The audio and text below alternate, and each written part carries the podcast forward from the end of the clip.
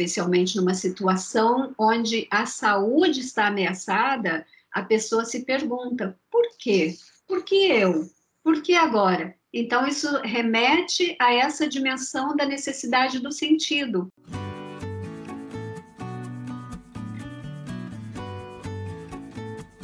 Sejam bem-vindos e bem-vindas ao podcast do Instituto de Espiritualidade e Saúde.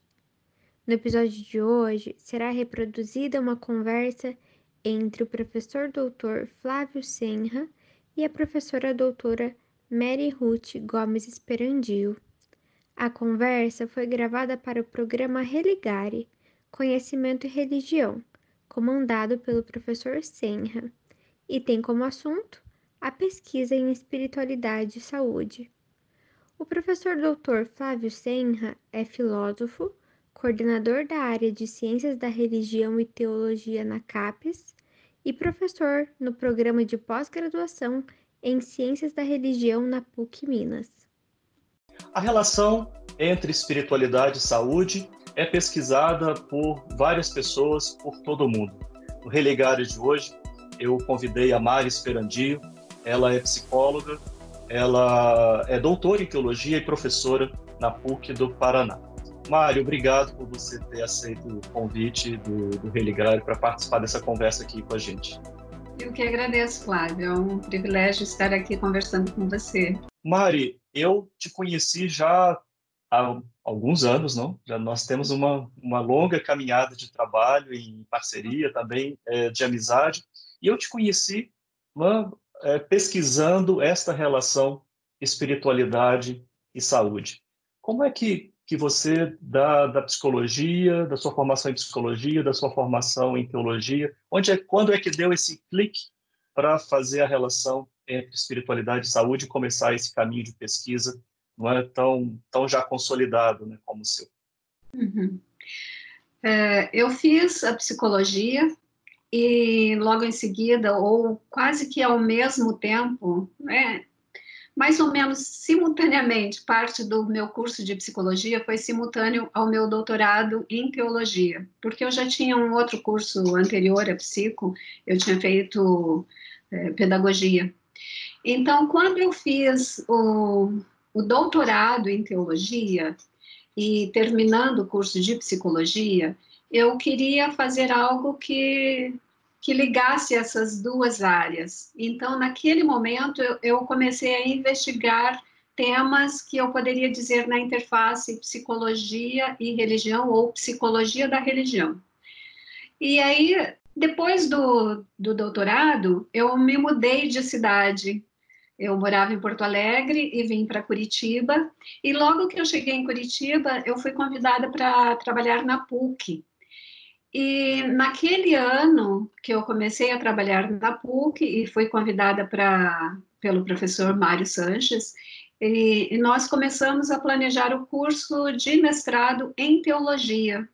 Então, porque eu vim trabalhar no mestrado em teologia e então fui fazer pesquisas, eu comecei a me interessar por esse tema, porque eu sempre pensei assim que a pesquisa em teologia precisava ter um impacto social. E com essa preocupação de fazer estudos, fazer pesquisas que tivessem impacto social, eu pensei que espiritualidade, ou como é que a religião se liga é, na prática das pessoas, como é que, é, que impacto isso tem na vida cotidiana, eu me dei conta que isso tinha um, um resultado bastante interessante, fazia diferença quando a pessoa integrava a religiosidade, não só fazia diferença, mas é, ela, a pessoa enferma, por exemplo, ela vai buscar algumas, é, se usar, ela vai usar das suas crenças religiosas para dar conta daquele momento de sofrimento. Então, foi com, com essa questão aí, como é que a pessoa utiliza-se da religião para dar conta de sofrimento, especialmente em situações de enfermidade, foi isso que me chamou a atenção para esse, esse tema específico. E aí parece que o mundo se abriu à sua frente, né? Porque eu me lembro de você sempre falar, Flávio, é mu tem muita gente pesquisando isso, tem muita pesquisa boa mundo mundo afora. Qual que é a situação da pesquisa sobre espiritualidade é, e saúde no âmbito internacional e como é que você vê né, as perspectivas para para esse trabalho aqui no Brasil? É uma pergunta bem interessante, porque no começo quando eu comecei a fazer pesquisas, então, nesse campo, já foi em 2009. 2009, nós estamos em 2020, 20. então já tem alguns anos aí que eu venho fazendo pesquisa nesse campo. Mas quando eu comecei, aqui no Brasil, não tinha muita pesquisa. Tinha bem poucas pesquisas, mas internacionalmente é, espiritualidade e saúde já era um campo de estudo. Né? Então, quando eu comecei, isso não era fashion. Eu costumo dizer assim que pesquisar espiritualidade e saúde não era fashion, não era um tema fashion, porque as pessoas, especialmente na academia, olhavam com muito estranhamento. É, então, me aproximando desse tema, especialmente atendendo a congressos internacionais, eu fui vendo que de fato era um universo e tinha muita pesquisa boa. E recentemente eu fiz um levantamento dos estudos no Brasil e percebi assim que de alguns anos para cá no Brasil é, essa, esse campo já vem sendo mais pesquisado, temos muitas pesquisas, mas o que eu tenho percebido é que muitos estudos que a gente encontra, eles mais ou menos vão na mesma direção, ou eu diria assim, ficam patinando no mesmo lugar, sendo bem sincera e, e vendo assim de uma maneira é, é, bem clara, é como se não saísse do chão, porque as, como é um tema aqui no Brasil ainda é, sendo pesquisado, co começando, vamos dizer assim, onde as pessoas estão dando maior importância, uma importância acadêmica, percebendo que isso é possível fazer pesquisa nessa temática na academia. Então, é, eu percebo que os resultados das pesquisas sempre voltam no mesmo lugar, do tipo, ah, é importante, então, é, fazer a integração da espiritualidade nos cuidados em saúde. Sim, isso nós já, já sabemos, então, nós precisamos de novas pesquisas que mostram como é que se faz essa integração, é, é, como é que acontecem tais ou quais resultados quando se integra, quais são os modos mais efetivos dessa integração, porque aí tem uma questão bastante importante que eu falei para você no começo da nossa conversa, que eu me interessei pela questão da religiosidade, mas com mas com as minhas pesquisas eu fui desenvolvendo isso e eu chego agora a dizer para ti que, na verdade, o que eu pesquiso e venho pesquisando nos últimos anos não é a religiosidade saúde, é espiritualidade e saúde. Tem algumas diferenças importantes é. entre espiritualidade, religiosidade e saúde. Bom, eu vou Claro que eu quero saber qual, como é que você está pensando essa diferença, mas eu ainda gostaria de ouvir de você se quais são é, as pessoas que se envolvem, né? quais são as pessoas que se envolvem, porque as pessoas podem pensar, ah, ela é psicóloga, ela tem doutorado em teologia, as coisas estão mais ou menos associadas, mas parece que o universo de profissões, de ciências que se dedicam a essa relação é ainda mais amplo do que da psicologia, da teologia ou da ciência da religião, por exemplo. Sim, inclusive a psicologia tem alguns estudos, mas é, se a gente fosse medir, não seria a área que mais estuda essa relação entre espiritualidade e saúde, não é. Agora está começando a se desenvolver mais, mas a área da enfermagem pesquisa bastante ah, essa relação. É, a psiquiatria no Brasil também pesquisa bastante. Nós temos, inclusive, o professor Alexander Moreira Almeida, o Giancarlo Luchetti, aí em Minas Gerais, né, em Juiz de Fora, eles Sim. pesquisam já há anos. Inclusive, foi o primeiro, foi o primeiro programa de pós-graduação que trouxe para o Brasil essa temática. É, o programa lá da Universidade de Juiz de Fora foi aberto em 2007, então eles pesquisam é, sobre essa temática já há vários anos, né? E nós temos também pesquisas na Universidade Federal do, de Paraíba, na Universidade de Brasília, não a Universidade de Brasília, a Universidade Católica de Brasília. Mas temos Sim. também o professor Neubert, que, que é da Universidade de Brasília também. E na Universidade de São Paulo, na USP, no laboratório de, de psicologia da religião, tem algumas pessoas que pesquisam.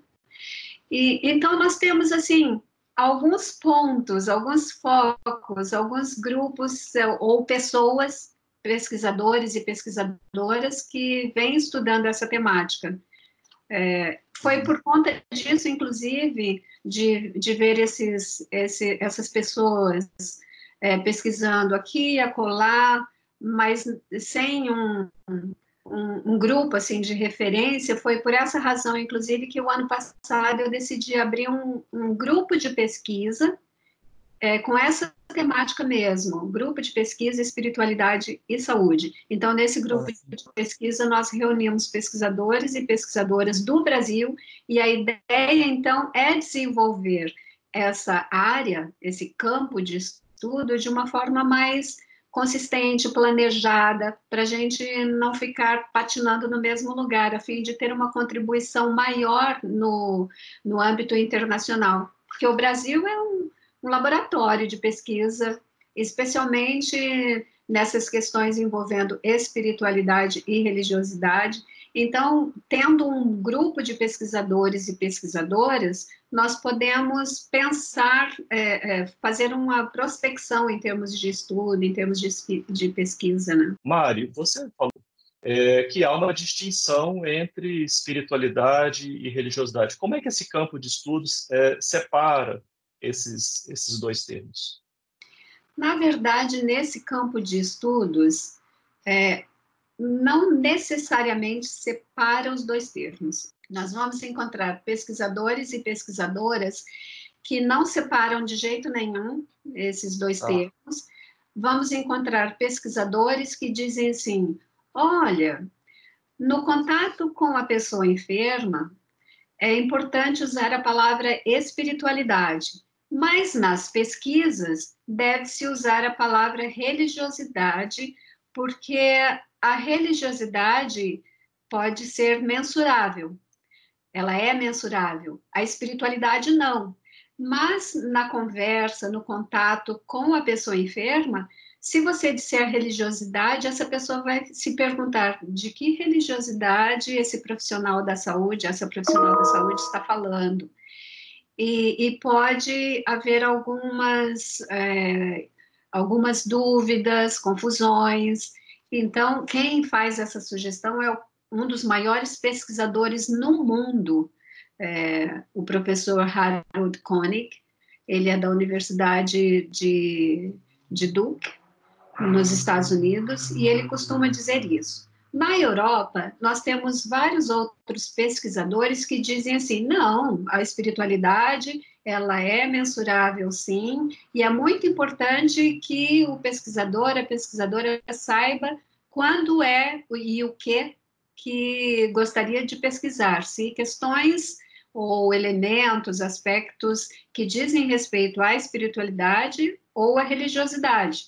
Então, tem, tem essa questão, esse debate no próprio campo de espiritualidade e saúde. Sim. Fazendo, fazendo uma distinção, Sim. mas eu não, não distingui, né?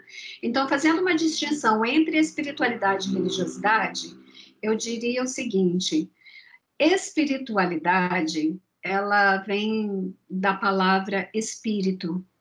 Então, do, do latim ou do grego, essa palavra espírito significa sopro, significa respiração ou sopro de vida.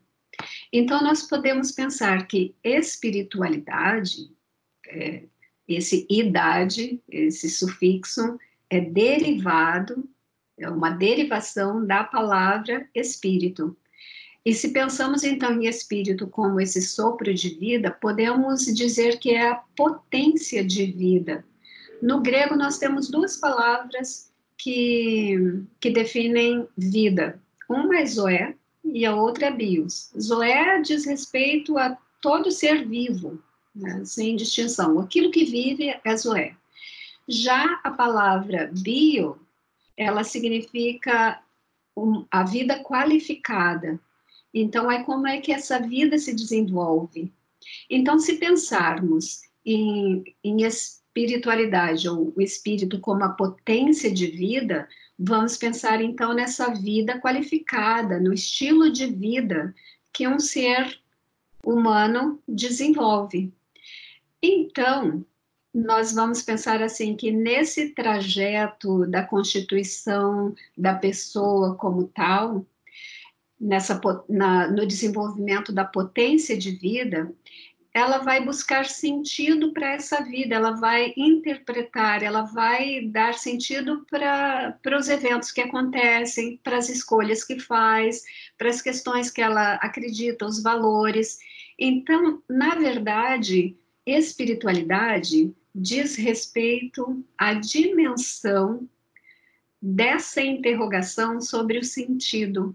É a dimensão da interrogação. É, é importante ficar com essa ideia da interrogação.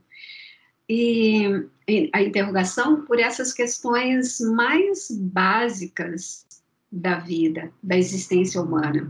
Se a gente brincar um pouquinho com o jeito do, do mineiro, do mineirinho falar, a gente poderia dizer é, oncotô, proncovô, doncovim, né, que significa onde é que eu estou, para onde eu vou, de onde eu vim. Essas são as perguntas fundamentais da existência humana.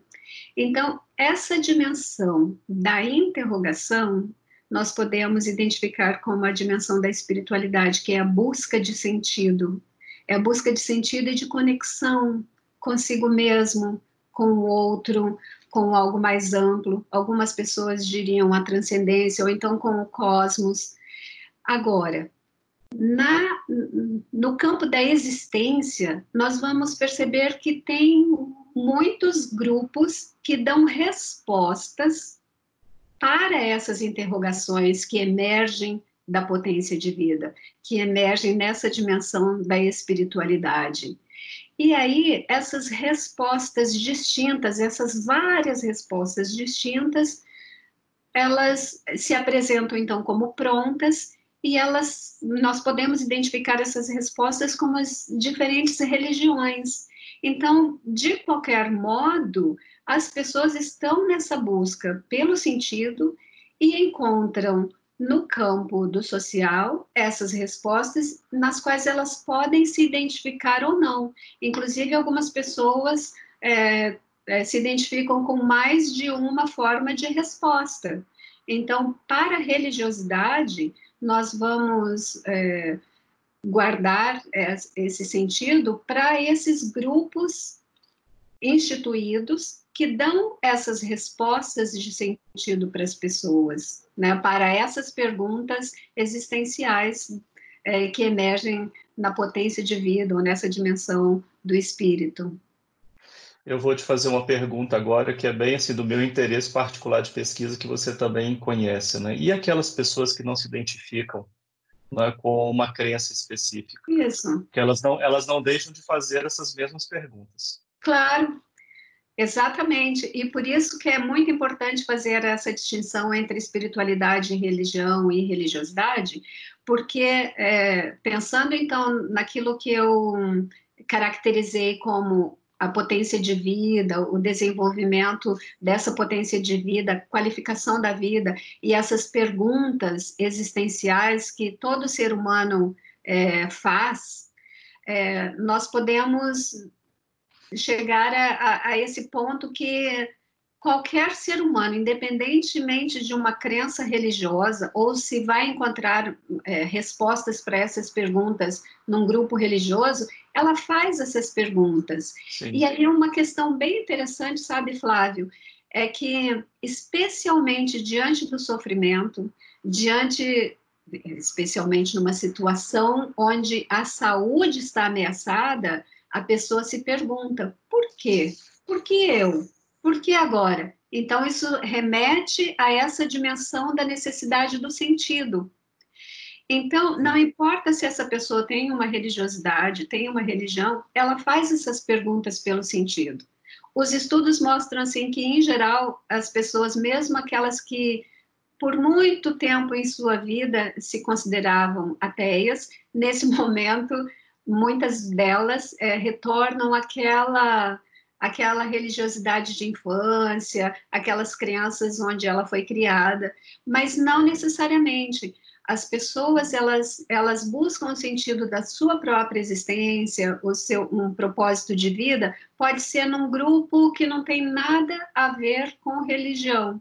Ela pode buscar isso num grupo de fraternidade, ela pode encontrar essas respostas de sentido na arte, na filosofia, em algumas filosofias específicas, algumas pessoas encontram isso na ciência são muitas variadas e muitas possibilidades da pessoa encontrar um sentido e encontrar é, propósito para desenvolver a sua vida. Isso é o desenvolvimento da sua espiritualidade. Ou seja, não necessariamente a espiritualidade ela se relaciona com a religião e com a religiosidade.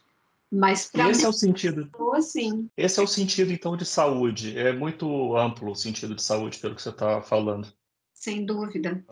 É, a OMS ela já apontou assim que saúde não é apenas a ausência de doença, mas ela diz que é um completo bem-estar.